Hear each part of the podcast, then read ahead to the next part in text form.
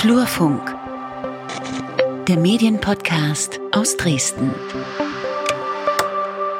Lange haben wir uns nicht gehört, Peter, ne? Mhm, äh, extrem lange. Welche Folge machen wir jetzt? Ähm, ich zähle nicht mit. Ich weiß ja, okay. nicht. Und wenn wir mitzählen würden, wäre es vielleicht Folge 46. Wir haben vorhin festgestellt, wir machen das jetzt auch schon fast drei Jahre. Ja. Alter Schwede. Ja, hallo, herzlich willkommen, liebe Hörerinnen und Hörer. Ähm, hier ist der Flurfunk-Podcast. Am Mikrofon begrüßen. Du darfst anfangen. Lukas Görlach, freier Journalist aus Dresden, viel unterwegs für den Mitteldeutschen Rundfunk und äh, Teil des Podcast-Labels Einfachton, also auch als Podcast-Produzierender. Und mir gegenüber sitzt Peter Stavovi, Medienjournalist, äh, bloggend unter Flurfunk Dresden unterwegs, nahezu zehn Jahre jetzt übrigens. Ähm, auch als Medienjournalist aktiv für den MDR in Thüringen, also die Medienredaktion, die in Thüringen sitzt. Ähm, und ansonsten auch als Dozent, Berater etc. unterwegs. Wir haben jetzt ein, äh, ein kleines Problem mit dieser Folge, denn wir haben eigentlich zu viele Themen. Eigentlich wollten wir, wir haben ja einen zwei Wochen Rhythmus und Corona ist uns da so ein bisschen reingefahren. Ähm, da gab es dann medientechnisch zumindest nicht so viel wie sonst. Und ähm, vor zwei Wochen war es auch so, da haben wir telefoniert und wollten eigentlich eine Folge aufnehmen und haben uns dann aber dafür entschieden, keine Folge aufzunehmen, weil es war so, oh, es ist ja nichts passiert, außer so drei Personalien irgendwie. So, und das haben wir nun davon. Jetzt saßen wir da und hatten so viel. Ja, dass wir uns nicht entscheiden konnten oder beziehungsweise wir haben uns ja entschieden. Genau, was, wofür nämlich? Was sind unsere Ja, großen Themen heute? Wir reden als erstes auch, äh, wenn man das zusammenfassen kann mit, wir wissen, dass wir nichts wissen, über die große Personalie des Mitteldeutschen Rundfunks, die gestern einmal kurz so rums den ganzen Laden äh, erschüttert hat. Wolf-Dieter Jacobi, der Programmdirektor aus Leipzig, ähm, ha- hat das Unternehmen verlassen. Wir sprechen außerdem, oh pardon, wir sprechen außerdem über Fahrradgate. Ähm, und zwar aus Mediensicht, also was das damit auf sich hat, das erklären wir in der Folge, glaube ich. Genau, und dann haben wir uns noch äh, das Thema rausgepickt, äh, der Anzeigenboykott bei Facebook, also werbetreibende Unternehmen, die bei Facebook äh, ihre Werbung stornieren, weil sie äh, wollen, Klammer auf angeblich, dass äh, das Unternehmen Facebook mehr gegen Extremismus und Hasspostings unternimmt. Da haben wir einen Interviewpartner zu angerufen. Zum Schluss wie immer unser Blog, worüber wir auch hätten reden können und ähm, noch ein kurzer Disclaimer, wer hier im Hintergrund Geräusche hört, wir haben das Fenster offen, denn Corona gibt's noch und ähm, wir sorgen für, für gute Lüftung hier im Genau. Studio. Und ähm, bevor wir aber anfangen, hören wir wie immer ein kleines bisschen Werbung. Wenn euch der Flurfunk-Podcast gefällt, dann hat der Peter Stavovi ein tolles Modell eingerichtet, wie ihr uns unterstützen könnt. Wir haben für Sie, meine Damen und Herren, drei Angebote, wie Sie uns bei Steady unterstützen können. Das ist ein Abo-Modell. Sie können 2,49 Euro abschließen, wenn Sie nicht viel Geld zur Verfügung haben und uns damit unterstützen. Darüber freuen wir uns. Für Qualitätsbewusste 4 Euro im Monat und für Leute, die das Angebot institutionell nutzen, das bezieht sich auch auf den Blog, sind es dann 15 Euro im Monat. Wir brauchen Ihr Geld, damit wir hochwertigen Medienjournalismus aus Mitteldeutschland produzieren können. Sehr schön gesagt. Und jetzt aber weiter mit der Folge. Wolf-Dieter Jacobi verlässt den MDR und vielleicht kurz bevor wir inhaltlich darüber reden, haben wir ja schon kurz gesagt, für wen wir arbeiten. Wir müssen erstmal Befangenheit, auf Befangenheit unsererseits hinweisen, denn Hast du mit Wolf-Dieter Jacobi beruflich zu tun? nein, Warum nicht direkt. Erklär das mal ganz kurz. weil ähm, der MDR sehr, sehr groß ist äh, und ähm, ich mit Leipzig auch wenig zu tun habe sowieso und mit den höheren Entscheidungsebenen eigentlich auch gar nicht ähm, Mhm. tatsächlich. Und es kommt hinzu, du bist dem Direktor des Landesfunkhaus Sachsen unterstellt. Also Genau. du arbeitest in Sachsen, während Jacobi ja in Leipzig die Programmdirektion Information, Sport und Unterhaltung geleitet hat. Also früher hieß das mal Fernsehredaktion, Fernsehredaktion, als das noch nach Gattungen aufgesplittet war. Äh, gleichwohl arbeitest, unter, arbeitest du für den MDR am Ende und Genau. ähm, äh, das gleiche gilt ja. auch für mich. Ich habe mittlerweile sehr viel zu tun mit der Medienredaktion des MDRs, die in Thüringen angesiedelt ist. Medien 360G, dort produzieren wir Stücke, in denen wir Medienphänomene erklären und Medienkompetenz vermitteln wollen damit. Ähm, auch ich bin einem anderen Direktor unterstellt, nämlich dem vom Landesfunkhaus Thüringen. Gleichwohl behaupte ich mal ganz dreist, wenn wir jetzt hier die wildesten Sachen lostreten würden, Nein, uns würde niemand anrufen. Äh, Wir sind, aber nichtsdestotrotz ist man ja indirekt befangen oder hat im Genau. Zweifel. Aber das lässt uns nicht äh, davon abhalten, da ganz kurz drüber zu sprechen, weil nämlich der Abgang tatsächlich gestern, ja, Plauz, Kom komplett überraschend kam. extrem überraschend kam. Ich habe relativ viel Nachrichten bekommen, die ähm, auch ich auch bekomme, also unabhängig von meiner Tätigkeit für den MDR aus der Flur Flurfunkperspektive, als ich langjähriger Blogger, weil in der Funktion habe ich Jacobi damals auch schon nochmal, bevor ich für den MDR arbeitete, zum Beispiel interviewt hm. und man beobachtete dann halt auch diese Wahlvorgänge. Und ähm, ja, dass am Ende des Monats plötzlich verkündet wird, er verlässt das Unternehmen nach 30 Jahren, ist eine Überraschung, hat auch, glaube ich, innerhalb des Hauses für wilde Spekulationen gesorgt. Ich habe viele Anrufe bekommen. SMS, weißt du mehr, Peter, mhm. was da los ist? Äh, es gab wilde Spekulationen. Ähm, ich habe dann auch noch ein bisschen mit relevanten Leuten telefoniert, sage ich mal, oder man versucht dann was herauszufinden. Aber ich kann sagen, alles, was man formuliert, ist jetzt Spekulation, weil die, die, was genau passiert ist, das wissen wahrscheinlich so ziemlich eine Handvoll Leute, explizit Jacobi selber und auch äh, seine Chefin äh, Carola Wille, die MDR-Intendantin. Ähm, es, ich kann kurz skizzieren, der große Frame, der einem überall begegnet, mit wem er spricht, ja, er will sich mehr der Familie widmen. Ähm, und da muss man tatsächlich so sagen, ist ja auch ein realistisches Szenario. Wie willst du so einen Abgang kommunizieren? Hm. Also äh, jetzt sagen alle, das war überraschend, ist da vielleicht irgendwas gewesen? Ähm, Ob, obwohl man natürlich sagen muss, dass in dem offiziellen Statement, also zumindest in dem Intra-Statement vom MDR, hieß es ja, wie du auch im Blog zitiert hast, ähm, dass er sich ähm, neuen beruflichen Aufgaben, Aufgaben widmen will. Also das ja. ist ja schon wieder was ganz anderes, so ein bisschen. Ja, dazu ist aber auch, also es ist zumindest zum jetzigen Zeitpunkt nichts bekannt, dass er was Neues hätte. Also es hätte wäre eine Variante gewesen, dass er äh, einen neuen Posten irgendwo in Aussicht hat und deswegen vorsorglich äh, das Unternehmen verlässt und das demnächst erst bekannt gibt. Davon ist aber bisher nichts zu hören. Es mhm. ist nicht ausgeschlossen. Ähm, eine andere Variante ist tatsächlich, also mal, ne, es gilt ja immer auch äh, in allen Situationen die Unschuldsvermutung, er will tatsächlich kürzer treten. Hm. Ne, also das ist, äh, er hat familiäre Gründe ähm, und sagt, okay, ich habe jetzt 30 Jahre hier Full Power Job in einer Machtposition, ähm, wie will ich das noch, wie lange will ich das noch weitermachen und ähm, dann mache ich halt jetzt mal weniger zumal und das denke ich ist auf jeden Fall auch ein Punkt. Äh, das war schon länger auch, äh, ja, Flurfunk im wahrsten Sinne des Wortes. es harmonisierte schon länger nicht mehr zwischen ihm und seiner Chefin. Nächstes Jahr wäre wieder Wahl gewesen. Ähm, die Direktoren müssen ja vom Rundfunkrat gewählt werden. Sie werden von der Intendantin vorgeschlagen. Der Rundfunkrat wählt dann. Ähm, da gibt es auch die Anekdote, dass er bei seiner vorherigen Wiederwahl äh, einen zweiten Wahlgang brauchte, weil du brauchst eine Zweidrittelmehrheit. Ähm, über sowas wird unheimlich viel spekuliert. Da entstehen dann immer Geschichten das ist halt wirklich aus meiner Sicht wirklich als Gerüchteküche einfach nur zu bewerten, weil man es nicht wei weiß. Ne? Also, ja. und ob jetzt was Konkretes vorgefallen ist, ähm, mehrere Gesprächspartner sagten, ja gut, er hat jetzt in der Vergangenheit auch die eine oder andere Geschichte gehabt, da hat er den MDR oder auch seine Chefin nicht so gut aussehen lassen. Ähm, nennen wir Semper Opernball, äh, wo es erst so wirkte, als hätte er gesagt, er weiß nichts oder er wusste von nichts. Ähm, oder Geschichten aus dem Sportbereich, wo man ihm wohl im Haus ankreidete, dass er das nicht äh, optimal umgesetzt oder ko äh, kommuniziert hatte. Und äh, nicht zuletzt auch übrigens die Causa Uwe Steimler, wo hm. es wohl mehrfach die Interpretation gab, ah, jetzt löst er das Thema mal und dann gab es doch nochmal eine Verlängerung und ähm, ja, da kann man jetzt fragen, ob man daraus zusammen ein Paket stellen kann, sagen kann, dass er halt gesagt bekommen hat, du, hör mal, ähm, das geht hier nicht mehr lange weiter mit uns beiden. Aber auch das ist natürlich Spekulation. Genau, und äh, dabei belassen wir es vielleicht einfach auch einfach heute mal. Ähm. Genau, also wir haben es trotzdem vorne rangenommen, weil es dann doch irgendwie von der, von der Wirkmächtigkeit her die wichtigste Meldung ähm, war, weil es eben auch diese große Rundfunkanstalt ist. Es sei denn, in der Causa Fahrradgate, was unser nächstes Thema ist, die nimmt noch eine interessante, nimmt irgendwie noch eine interessante Wendung, wer weiß. Ja, da könnte uns die Zeit ja sogar überholen. Wir haben jetzt ja. heute, ähm, was ist denn heute eigentlich für ein Wochentag? Mittwoch, der, Mittwoch, der erste Mittag, 12.30 Uhr. Ähm, heute früh passierte noch mal was im Umfeld des Innenministeriums. Ja, Fahrrad, Fahrradgate. Lass uns doch mal ganz kurz einordnen, worum es geht. Ja, also äh, die Mopo titelte auf jeden Fall Dealer in Uniform, Korruptionsskandal erschüttert Sachsens Polizei. Das war Anfang Juni, wenn ich mich nicht täusche, am 11. oder so. Ne? Mhm. Und äh, Hintergrund ist, dass wohl es eine Sonderermittlungseinheit gab in Leipzig wegen der vielen Fahrraddiebstähle, wo auch Fahrräder dann halt äh, gelagert wurden, die wiedergefunden worden waren. Und was passiert mit den Fahrrädern, die nicht abgeholt mhm. werden?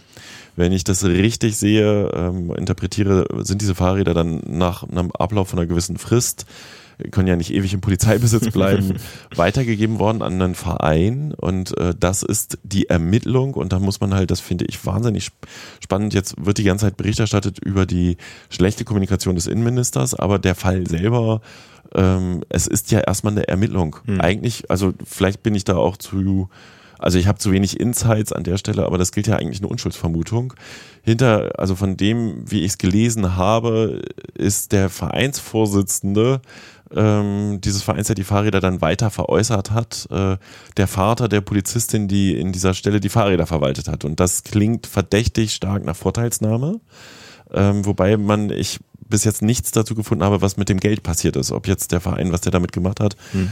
Äh, Fakt ist, äh, über 100 Polizisten, Polizistinnen haben dann auch Fahrräder gekauft bei diesem Verein, hm. was halt Vorteilsnahme wäre, wenn das ähm, so zutrifft. So hm. und über diese Ermittlungen hat der Innenminister wohl schon deutlich vorher Kenntnis bekommen. Und es gibt da wohl auch ein Schreiben eines hochrangigen Polizisten, der dazu rät, das an die Öffentlichkeit zu geben, weil das halt im Nachgang sonst auch miserabel aussehen könnte. Und genau das ist passiert. Ist passiert. Ja, also wir müssen vielleicht auch zu dem, zu dem, was da inhaltlich läuft. Die Ermittlungen laufen ja noch in so kein Statement abgeben, aber worüber man auf jeden Fall jetzt in unserem Podcast sprechen kann, ist sozusagen, warum dieses Thema aus Mediensicht eben so spannend ist. Ähm, das hat einfach auch mit, mit Kommunikation zu tun, würde ich sagen. Ja, ähm, der Innenminister ist dann tatsächlich, äh, also es gab dann ähm, wohl eine sehr kurzfristig angesetzte Pressekonferenz, nachdem er sich ewig nicht geäußert hat. Ja, war die nicht sogar in Dresden angekündigt, obwohl ja. das ja um Leipzig geht? Genau. Und, und ähm, dort sind dann halt, also innerhalb von anderthalb Stunden musste man dann wohl von Leipzig nach Dresden düsen. Das klappt ja gewöhnlich gerade noch so.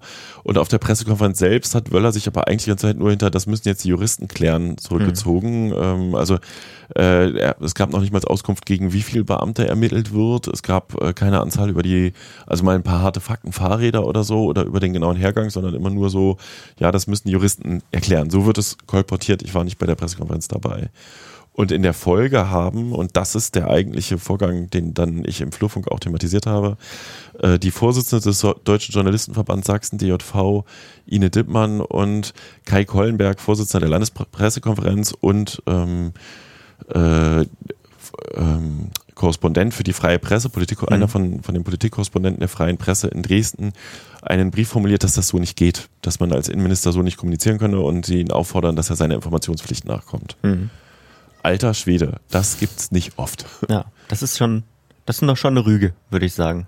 Ja, und ähm, spannend an der Geschichte ist, ähm, dass ja tatsächlich, das habe ich jetzt im Nachgang gehört, es eine Reaktion gab vom mhm. Innenminister auf diesen Brief. Äh, also ich habe die freundlich, den freundlichen Hinweis bekommen, Flurfunk wirkt. Dabei habe nicht nur ich Bericht erstattet, das stimmt faktisch ja gar nicht, sondern äh, der MDR hatte berichtet, ähm, diverse Zeitungen haben das auch aufgegriffen, ist ja klar, ne? also die freie Presse Minimum. Ähm, und äh, es gab wohl einen Anruf des, des äh, Innenministers dann bei den zwei Vorsitzenden und, wenn ich das richtig weiß, wohl auch inzwischen ein Hintergrundgespräch. Ja, also da äh, ist es auf jeden Fall spannend. Jetzt kam ja, das hast du eingangs schon so angeteasert, kam ja heute Morgen noch eine Meldung, die auch mit dem Innenministerium zu tun hat. Ähm, es bleibt auf jeden Fall spannend, alles rund ums sächsische Innenministerium, oder? Ja, und es gibt, das ist vielleicht auch noch so ein bisschen untergegangen, das gab es ja ein paar Tage vorher. Ähm, äh, es gab ja einen Sprecherwechsel im Innenministerium. Ja. Das ist halt, die Frage kam dann auch bei mir an, ähm, äh, ob das miteinander zu tun hat, das kann ich aus der Perspektive, die ich jetzt habe, nicht wirklich bewerten. Fakt ist, äh, Jan Meindl ist jetzt Sprecher im Innenministerium, nicht mehr Andreas Kunze-Grubsch, der ist in ein Referat versetzt worden oder hat um Versetzung gebeten. Ähm, da muss ich sagen, ich kenne die halt auch zum Teil persönlich, auch über lange Jahre.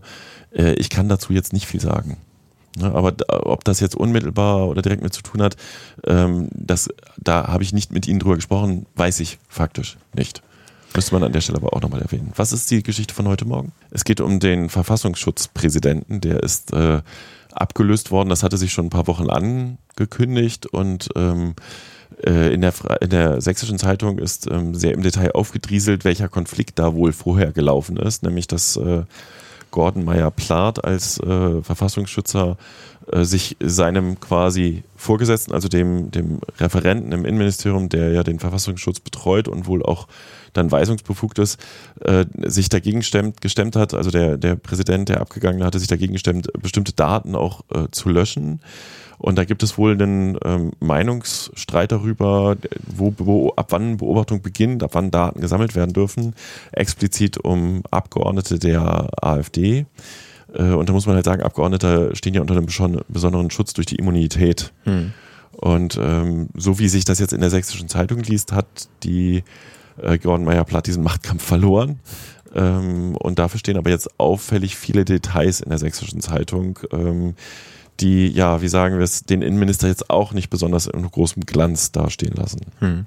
Aber das ist auch so eine Sache, die heute erst hochgekocht ist, über die man, glaube ich, noch nicht so viel mehr sagen kann, als das, was in diesem Artikel steht. Ja, da wird aber jetzt schon übrigens in der, in der Branche durchaus kamen auch schon Nachrichten an, wie viel spekuliert, ob das hm. jetzt weitere Folgen hat. Ähm, man muss dazu auch nochmal sagen, es wird auch schon getratscht in der Landeshauptstadt, äh, dass jetzt ein Kommunikationsberater im Innenministerium wieder eindrückt, der schon mal da war. Das ist Tratsch, kann ich nicht belegen. Ähm, das ist auf jeden Fall eine Geschichte mit einer großen Dynamik, sag ich mal. Da könnte noch einiges passieren. Andererseits, ja, Politik ist manchmal sehr unwegbar, das macht es ja auch so spannend.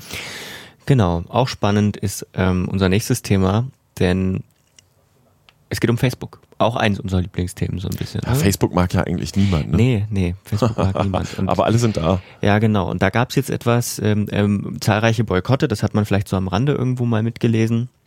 Ähm, vielleicht auch, wenn man nicht so in der Branche unterwegs ist. Äh, große Konzerne, Unilever, Volkswagen und so weiter, ähm, boykottieren zumindest für einen gewissen Zeitraum Facebook, in dem sie keine Werbung dort mehr schalten. Und da haben wir jemanden zu angerufen. Genau, Thomas Knüver. Er ist Gründer der Strategieberatung K.0 in Düsseldorf und bloggt unter Indiskretion Ehrensache. Und vielleicht nochmal zum Hintergrund.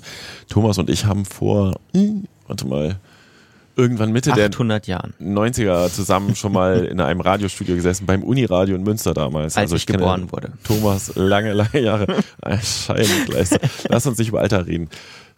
Steigen wir einfach ein. Genau, hören wir rein. So langsam wird es eng für die sozialen Netzwerke, hat äh, das Branchenblatt Horizont die Tage geschrieben über diese ganze Aktion Stop Hate for Profit, den Hashtag, also Unternehmen, die bei Facebook ihre Werbung ähm, stornieren, weil das Netzwerk angeblich nicht genug tut gegen äh, Hassbotschaften und ja demokratiefeindliche und rechtsextreme Inhalte. Mein erster Reflex war, hm, wenn das mal nicht irgendwie eine Luftnummer ist. Und das andere Thema, weswegen ich äh, auch dich, Thomas, dann sofort als Interviewpartner vorgeschlagen habe, das Thema Haltung von Unternehmen ist, glaube ich, was, was dich auch schon sehr lange beschäftigt. Aber vielleicht erstmal, wie, wie, wie, wie schätzt du denn diese Stop Hate for Profit äh, Aktion ein? Ja, ich reklamiere eine neue Vokabel für mich und die heißt Blue Washing.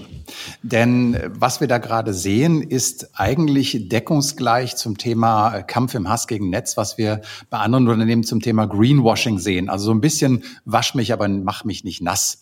Denn es ist so, die, es gibt da eine NGO, ein, einen Zusammenschluss von NGOs, die diese Kampagne gestartet haben. Und die haben in den USA durchaus äh, Einfluss. Die Anti-Defamation League zum Beispiel äh, ist eine wirklich politisch sehr, sehr einflussreiche äh, NGO. Und die können schon ein bisschen Druck entwickeln. Was wir jetzt aber sehen, ist, dass äh, die Unternehmen, die sich da anschließen, diesem äh, in Anführungsstrichen Boykott, die machen diesen Boykott eigentlich nicht öffentlich. Die haben keine Probleme, Postings zu machen zum Thema Black Lives Matter oder Gay Pride. Aber hier machen sie plötzlich kein Posting und sagen so, wir stellen jetzt hier erstmal ein. Und das bringt in mir den Verdacht hoch, dass es alles eher so halb gemeint ist, weil dieser Boykott im Moment sehr wenig Schmerzen zufügt. Der Grund ist schlicht und ergreifend, wir sind im Sommer. Im Sommer werben ganz viele Unternehmen, fast alle Unternehmen, weniger als im Herbst oder Frühjahr. Und die, die für ähm, die für viel Weihnachten machen, machen natürlich auch noch viel im Winter. Und der andere Punkt ist, wir haben Corona. Hey, äh, alle Unternehmen kürzen derzeit, dass es knarzt. Und das heißt, dieser Boykott äh, bringt in den Branchenmedien ein bisschen äh, Wohlwollen. Ähm, tut nicht sonderlich weh und deshalb kann man da mal mitmachen. Und ich bin ziemlich sicher, in ein, zwei, drei Monaten werden wir darüber auch nicht mehr viel reden. Du meinst, das verändert jetzt nicht das grundsätzliche Verhalten von Facebook, dann bringt das alles gar nichts, oder? Ich glaube nicht, dass es das grundsätzliche Verhalten von Facebook ändert. Aus einem simplen Grund. Äh, selbst die Forderungen der äh, Kampagne sind ehrlich gesagt ziemlich wolkig. Da heißt es also, man soll einen Bürgerrechtler auf C-Level, also auf Vorstandsniveau heben. Ja, das ist alles ganz wunderbar. Aber auch diese Kampagne drückt sich um die grundsätzliche Frage herum, ja, was soll Facebook denn nun so genau tun? Und hier reden wir über ein komplexeres Problem das Thema Meinungsfreiheit ist halt in unterschiedlichen Gesellschaften, in unterschiedlichen Ländern vollkommen unterschiedlich definiert. Facebook ist ein Ort, an dem sich aber die ganze Welt mehr oder weniger trifft. Und das heißt, wir haben das, was der Tübinger Medienwissenschaftler Bernhard Pörksen einen Filterclash nennt. Mit einem Mal stellen wir fest, dass unsere Werthaltung, unsere Ethik, das, was wir für richtig halten, schon in den USA, einem Land, dem wir uns ja irgendwie nahe fühlen, wir lassen Trump jetzt mal weg, ähm, schon da gibt es Menschen, die ganz anders denken. Selbst in unserem Land gibt es Menschen, die anders denken. Und das heißt, diese Frage, was jetzt gelöscht werden sollte und was nicht, ist eine sehr, sehr komplexe. Facebook hat ja jetzt reagiert und hat also die Anzeigenkunden ähm, eingeladen, zu einem großen äh, Meeting, wo all das mal diskutiert würde. Und ich glaube, dass dann die Marketingmanager relativ schnell rausgehen und werden sagen, ja, hm, ist halt ein bisschen kompliziert. Wir bra brauchen jetzt mal einen Ausschuss. Und ein Ausschuss bedeutet ja immer, dass man sich nicht ernsthaft mit dem Thema befassen möchte. Jetzt ähm, hat Facebook, also das, die Meldung ist jetzt ganz, ganz frisch gewesen. Heute Morgen habe ich die gelesen. Ähm, am 30., also am Tag vor unserer Aufnahme, Ortszeit in den USA 300 Konten von so einem rechtsextremen, gewaltbereiten Netzwerk gelöscht. Ähm, also zeigt es dann vielleicht, zeigt es vielleicht doch Wirkung auf, auf eine Art und Weise? Solche Löschungen gab es natürlich immer wieder. Und äh, ich glaube schon, dass es jetzt ein bisschen mehr wird. Die Frage ist, ob wir uns das wirklich wünschen wollen, dass diese Seiten und Gruppen gelöscht werden.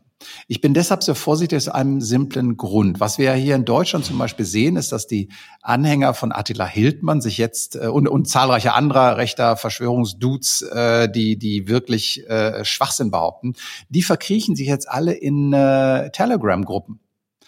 Und das ist sehr gefährlich, weil dort kann man ihnen nicht mehr widersprechen. Man sieht nicht, ob ein persönlicher Kontakt jetzt ähm, von Attila Hildmann da beschallt wird und kann dem nicht sagen, du glaub dem mal nicht.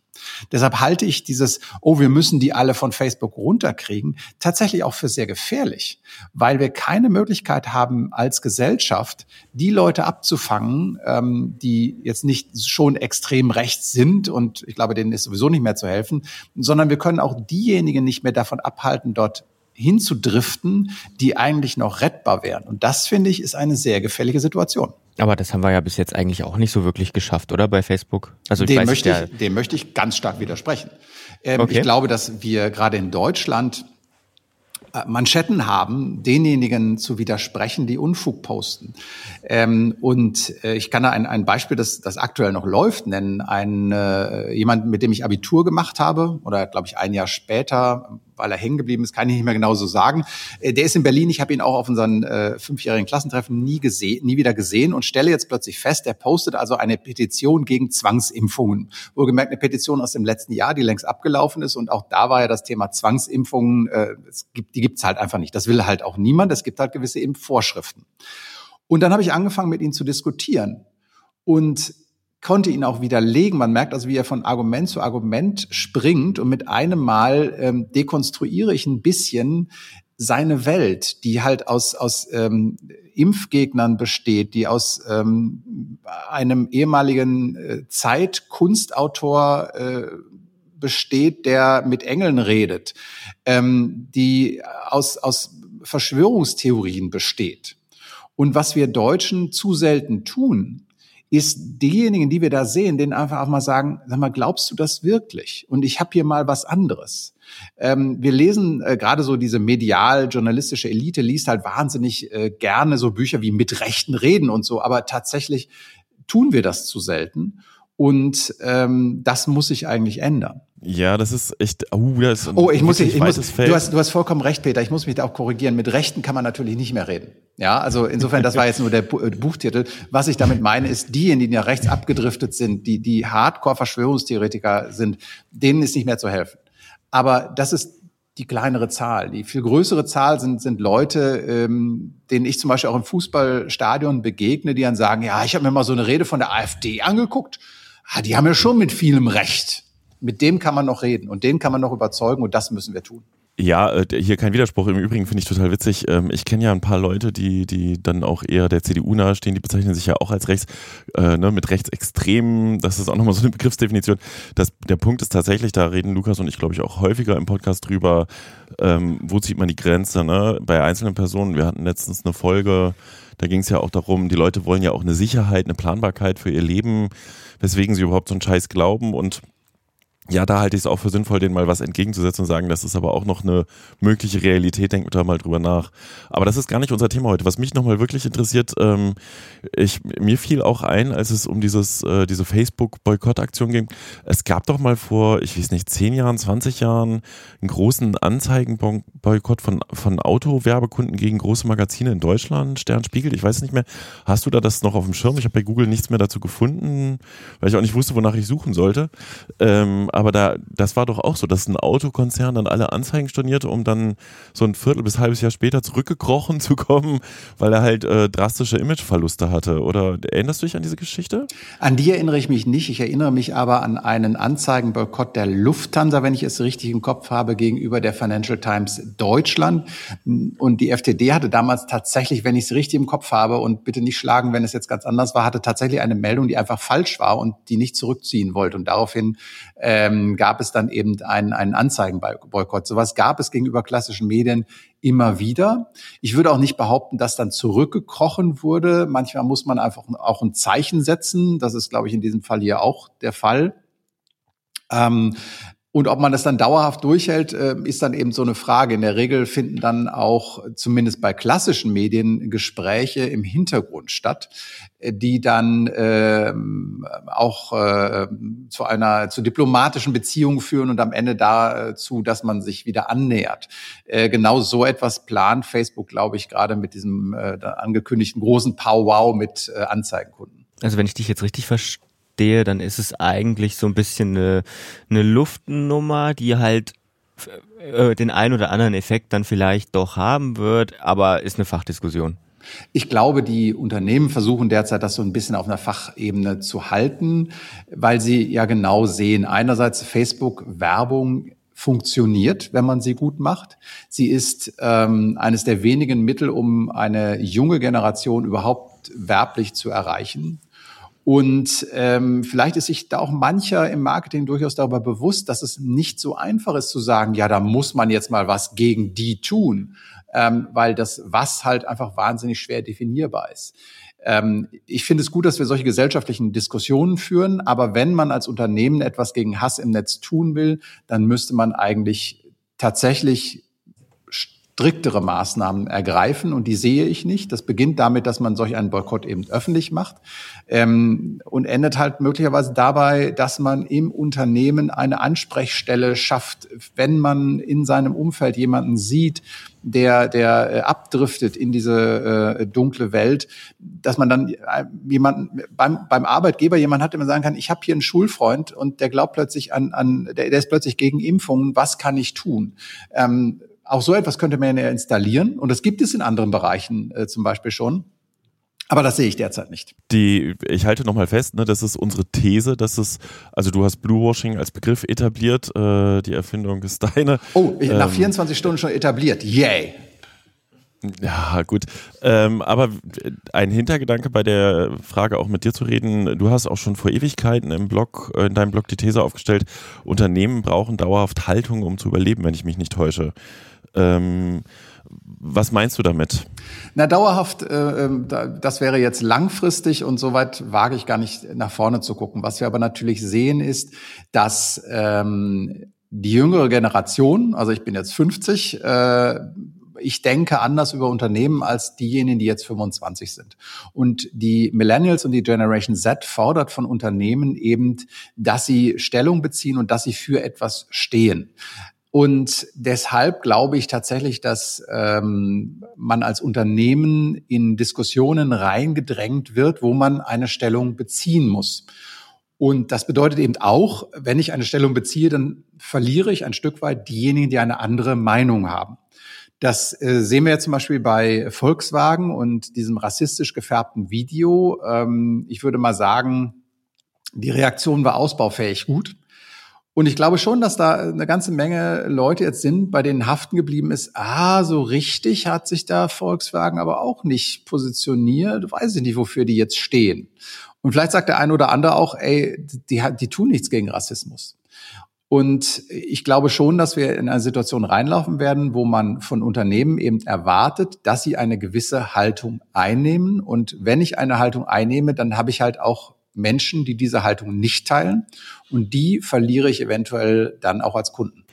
Thomas, äh, vielen lieben Dank für das Interview. Ich äh, glaube, wir haben ein bisschen Licht ins Dunkel gebracht und schauen mal, wie sich der Begriff Bluewashing, welche Karriere er hinlegt, ob er sich etablieren kann oder nicht. Ne? Ich danke dir. Sehr gerne. Tschüss. Wir haben noch ein letztes äh, Thema auf der Klatte, beziehungsweise mehrere Themen, und zwar unsere Rubrik, worüber wir auch hätten sprechen können, da wo wir zusammenfassen, worüber wir auch hätten sprechen können, wie der Name so schön sagt. Ähm, die haben hätten, wir erfunden, die Rubrik. ja, wir hätten, ähm, mittlerweile gibt es mehrere Podcasts, die das machen. Ähm, ich will ja nichts sagen. Ist ja auch eine gute Sache. Ja, genau. Also wir hätten auch in diese Rubrik noch wesentlich mehr reinpacken können, weil wie gesagt, am Anfang schon, es gab ziemlich viele Personalien, die wir jetzt aber nicht alle nochmal aufdröseln wollen. Lest das nach, flugfunk-dresden.de. Könnt ihr das alles, geiles Blog, könnt ihr das alles sehen. Wir haben uns für zwei jetzt entschieden nicht zwei Personalien, aber zwei Themen. Äh, die erste ist eine Personalie und zwar, ähm, es gibt einen neuen Regierungssprecher in, in Thüringen und zwar Falke Neubert. Ein alter Bekannter. Von dir? Nee, von, von, von nur allen von Leserinnen und Lesern. Sachsen. Ja. Äh, Falk Neubert war lange Jahre im Sächsischen Landtag als Abgeordneter der Linksfraktion und in dem äh, dort äh, in der Fraktion für die Medienthemen zuständig mhm. und ist ähm, verflucht, jetzt muss ich schnell die Meldung reingucken. Vor geraumer Zeit hat er sein Landtagsmandat niedergelegt. Ähm, er tauchte im Flurfunk über die Jahre übrigens auch immer mal mit Interviews oder auch Pressemitteilungen auf oder ähm, ich hatte ihn mit Statements drin und ähm, er ist damals als Referatsleiter nach Thüringen gegangen, ähm, wohl auch so mit dem Unterklang, ne, ewig Oppositionsbank ist dann auch mal genug, will auch noch mal was anderes machen und ist jetzt innerhalb des Regierungssystems auch äh, weiter hochgestiegen, äh, war zwischenzeitlich in der Staatskanzlei auch wieder in diesem Themenspektrum unter anderem zuständig, äh, als, als äh, stellvertretender Referatsleiter und jetzt kam die Meldung, dass er halt äh, schon sehr bald zum Regierungssprecher in Thüringen wird, am 1.8. Mhm. Äh, Hintergrund ist, sein Vorgänger verabschiedet sich in den Ruhestand und äh, in Thüringen wird ja demnächst auch schon wieder neu gewählt und da ist halt jetzt für Ramelow ähm, ein Sprecher gesucht worden und da hat Falk Neubert wohl sehr hm. kurzfristig übernommen. Ist ganz spannend. Könnte ein kurzer Job werden, könnte aber auch ein längerer Job werden. Ja, witzig ist ja auch, äh, dass es schon vorher mal einen äh, Regierungssprecher, also da gab es wohl auch witzigerweise einen Tweet von einem Zeitungsjournalisten aus Thüringen, na mit Export, Importen aus Sachsen haben wir nicht so gute Erfahrungen, der dann aber abends wieder gelöscht worden war, weil es auch vor vorher schon mal äh, einen Regierungssprecher im Port gab. Ähm, ja, viel Glück an Falk Neubert. Ich kenne ihn ein bisschen. Ähm, ich gönne ihm durchaus auch, dass es erfolgreich wird. Schauen wir mal. Unsere zweite Meldung in diesem Bereich und die letzte in dieser Folge ähm, ist was ganz anderes. Ähm, und zwar die Sächsische Zeitung entschuldigt sich für eine Berichterstattung. Das kommt auch nicht so häufig vor. Nee, und auch nicht in der in dem Umfang, also mit einem Sharepick bei Facebook, äh, genau. unangemessene Sprache etc. Ähm, ja. Du hast es auch verfolgt, willst du erzählen? Ja, es gab ähm, es gab eine, ein, einen Artikel ähm, auf äh, in der Sächsischen Zeitung und natürlich auch online.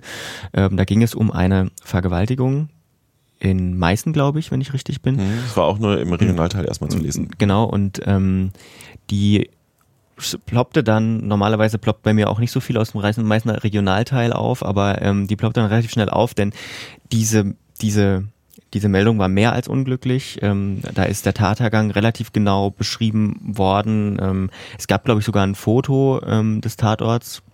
Ja, und diese Formulierung oh. gleich dreimal Pech haben. Genau, das gehabt. ist noch eine, also ist noch eine, ähm, noch eine Dimension, die, die so, die einen irgendwie fassungslos macht. Also der, der Vergewaltiger ähm, hat wohl in Anführungsstrichen gleich dreimal Pech gehabt, als diese Vergewaltigung an drei Stellen irgendwie nicht funktionierte. Das muss man jetzt alles nicht wiederholen, weil das ist, weiß ich nicht, wie sowas zustande kommen kann und wie sowas am Ende dann auch durch äh, hoffentlich das vier oder sechs Augen-Prinzip oder irgendwas durchgehen kann. Das ist mir, das ist mir ein Rätsel. Das ist mir ein absolutes Rätsel. Ja, und sagt halt auch tatsächlich schon, also ne, in der, in der Entschuldigung sagt äh, der Chefredakteur der Sächsischen Zeitung, dieser Artikel hätte so nie erscheinen dürfen. Inhalt, Sprache und Perspektive des Artikels entsprechen weder dem Standard noch der Haltung der SZ-Redaktion. Wir mhm. bedauern mhm. ausdrücklich die Veröffentlichung dieses Artikels. Und man habe das intern aufgearbeitet, auch unter anderem mit dem Autoren. Und ähm, ja, tatsächlich die Aufregung darüber im Vorfeld äh, mehr als berechtigt, weil ähm, ja, das auch viel aussagt ja, über das Menschenbild des Autors, ne? Also. Naja, aber nicht nur darüber, ne? Weil so ein Artikel wird, kommt dann, wird, erscheint dann halt auch. Also den muss, sollte ja jemand vorher nochmal gelesen haben. Also ich, ich, ich kann nur hoffen, dass das jetzt dazu führt, dass man vielleicht mit ein bisschen mehr Awareness und das trifft nicht nur, also das jetzt nur in die sächsische Inrichtung der sächsischen Zeitung zu schießen, das ist jetzt bei der sächsischen Zeitung passiert, aber diese Strukturen, die gibt es eigentlich überall äh, in Medienhäusern, vor allem diese männliche, weiß ich nicht, Sicht auf solche Dinge. Ähm, vielleicht ist das jetzt für wieder so ein Baustein in Richtung mehr Awareness für ähm, ja, Sprache, weiß ich nicht. Jo, dabei belassen wir es. Genau. Ähm, es war mir wieder eine große Freude mit dir, auch jetzt mal wirklich das erste Mal wieder persönlich äh, nach sehr, sehr vielen Monaten ähm, zusammenzusitzen. Bei offenem Fenster. Bei offenem Fenster und Mindestabstand. Ähm, es kommt hin, also der Raum ist ein bisschen zweieinhalb Meter breit und wir haben das gut genutzt, den Abstand. Wir ähm, könnten natürlich übrigens noch eine Meldung nachschieben, die ich heute Morgen noch geschrieben habe, fällt mir gerade auf. Oh, das sollten wir vielleicht auch lass das mal machen. Doch, stimmt, ey. Aber Wenn wir schon mal die Möglichkeit haben, nochmal über die SLM zu sprechen, die Sächsische Landesmedienanstalt äh, oder die Sächsische ja. Landesanstalt für privaten Rundfunk und neue Medien. Boah Gott. Ähm, es gibt, es, es, tut sich was wieder. Ja, es gibt einen neuen Versammlungschef. Äh, also die Versammlung ist ja das zweite Gremium der SLM, die, äh, wo quasi die Bevölkerungsgruppen und Interessen vertreten werden mit 35 Mitgliedern. Äh, Mitgliedern und die äh, haben jetzt einen neuen Vorsitzenden, nachdem die vorherige Vorsitzende ähm, hingeschmissen hatte, nach auch einer gewissen Form von Eklat. Und was dabei auch noch am Rande rauskam, dort hat sich der neue potenzielle Geschäftsführer vorgestellt, der auch der kommissarische derweil ist. Ähm, Hintergrund ist, das Verfahren musste wiederholt werden. Ähm, die Versammlung hatte damals sehr heftig kritisiert, dass der Medienrat einfach entschieden hatte aus ihrer Sicht. Und die Gesetzesformulierung ist sehr weich. Sie ist nämlich zu diesen Vorgängen nur zu hören hm. und hatte dann sehr öffentlichkeitswirksam das Verfahren torpediert und eine neue Ausschreibung gefordert, die es tatsächlich jetzt auch gab. Das heißt, ähm, lange Rede, kurzer Sinn, wir verlieren einen großen Faktor unserer Podcast-Sachen über die SLM. Äh, man hat sich zusammengerauft, äh, die Friedenspfeife offensichtlich ist, äh, hat ein bisschen gequalmt. Ähm, der Medienrat hat die Versammlung würdig oder wahrscheinlich sogar überwürdig mit eingebunden. Die Versammlung hat das jetzt wohl wohlwollend zur Kenntnis genommen, diese Personalentscheidung, das neue Verfahren und damit ist absehbar, wenn jetzt die, der Medienrat auch wirklich in seiner nächsten Sitzung vermutlich entscheidet, mhm. hat die SLM nach über einem Jahr einen neuen Geschäftsführer. Wir haben hier im Podcast, die treue HörerInnen wissen das natürlich, äh, immer darüber berichtet, auch manchmal unseren Spaß damit gehabt. Ähm, wer das Ganze nochmal nachlesen will, kann das dann sicherlich spätestens, wenn ein neuer Geschäftsführer äh, feststeht, im Flurfunk tun, äh, im Blog. Ja, da, da ist aber no pressure schreiben, ne? Ja, ja, nein. Ähm, ich hab, äh, ein bisschen verlinke ich ja immer zurück, aber ja. übrigens bei diesen Geschichten auch häufig mit äh, kommt man da nur rein, wenn man einen Steady-Zugang hat. Ja. Was sich sehr lohnt. Ähm, bitte schließt einen Steady-Zugang ab für unsere Arbeit und ähm, vielleicht ähm, machen wir nochmal eine Sonderfolge zu SLM, wenn das alles durch ist, ähm, wo wir das alles nochmal aufarbeiten und zusammenfassen. Ja, ich, du machst dich da so lustig drüber. Ich meine, es ist halt nee, ein relevanter Demokratie, also Natürlich. Vorgang. Wir können ja auch mal jemanden von den Herrschaften einladen. Vielleicht den neuen Geschäftsführer. Hm, ich glaube, dann wäre lieber der Medienratspräsident spannend. Ich telefoniere mal mit den Herrschaften. Ich finde das spannend. Da wir uns eigentlich schon verabschiedet haben, sagen wir jetzt an der Stelle einfach nur noch Tschüss. Tschüss. Tschüss. Eine Einfachtonproduktion 2020.